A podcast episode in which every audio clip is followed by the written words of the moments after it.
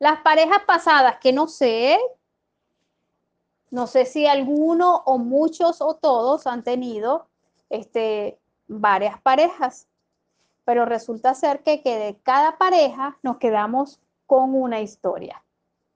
Pero esa historia suma la historia de sus otras parejas. Y todo eso se va alineando como parte de nosotros en particular. Y de la forma en que nosotros estamos despidiendo a esa pareja, así es que nosotros vamos sumando conflictos a nuestra vida o también tenemos la capacidad de restarlos. Entonces, en este momento, les invito a que observen a sus antiguas parejas, bendecir a esa, a esa relación, esas relaciones pasadas y bendecir las relaciones que ha tenido esa persona. ¿Ok? Condición importante. Puede que alguna amiga haya dicho, pero ¿cómo es eso? Que tengo que bendecir a la mi ex mejor amiga. Por ejemplo, wow, me quitó a mi marido. Y la tengo que bendecir de paz. Esto sí es un papelón horripilante. Bueno, yo, yo no sé por qué estoy diciendo eso, pero no sé si aquí en el grupo ha vivido semejante experiencia que es bien macabra, pero que es muy común. Y ante esto quiero que ustedes se den la oportunidad de comprender qué significa esto. A veces la mujer tiene su camino y ese camino se llama ser mamá. Ser mamá a veces exige mucho, sobre todo si desde mi historia viví una, una, experiencia de escasez de, de madre. Puede que mamá no me dio tanto amor como para yo decidir ser madre con todas mis fuerzas, pero soy madre para todo. Y como soy madre para todo, no tengo tiempo para tener pareja. Pero mi pareja está ahí. Ahí tengo mi mueble al lado. Los tengo siempre ahí. Él siempre está ahí conmigo.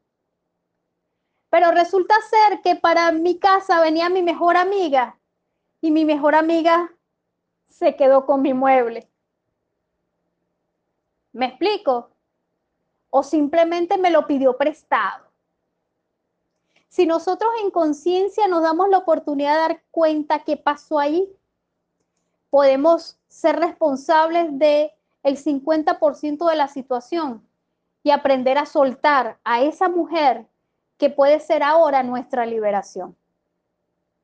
Vamos a liberar esos cachos que vivieron alguna vez. Libérenlos. Porque en ese momento quiero que comprendan que esa persona aportó a sus vidas simplemente un alivio de aportar algo que ustedes no podían en ese momento. ¿Está claro? ¿Alguna pregunta? Porque nada más estoy viendo tres, cuatro caritas. Eh, ¿Están claros? ¿Alguna pregunta?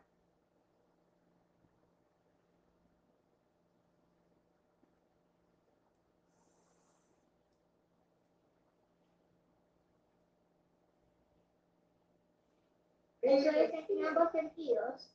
Y cuando, cuando también sos el cacho. ¿Cómo, mi amor? Que si eso va en ambos sentidos, o sea, cuando eres, cuando está la otra y cuando tú también puedes ser la otra. O, o soy la infiel, o es solamente... Ah, cuando tú estás del otro lado. Claro, mami, claro, eh, hay que honrarlo. Por supuesto, tú tienes que darte cuenta que esa persona es familia tuya o sea, ya no familia, está incluida en ti porque ustedes están asociadas por algo. Eso es un acuerdo. Puede, Carolina, que tú hayas visto a tu mamá muy ocupada, muy ocupada en su vida. No tenía tiempo para papá en un tiempo antes de que él se fuera. Y entonces tú decides tener en tu vida un amante como para tener una alianza y hacer que ese hombre que se enamoró de ti en un momento, que es tu amante, decide estar con su esposa. ¿Me expliqué? Clarito. No son tan malas. No son tan malos. Es horrible, pero es horrible, pero eso es lo que quiere decir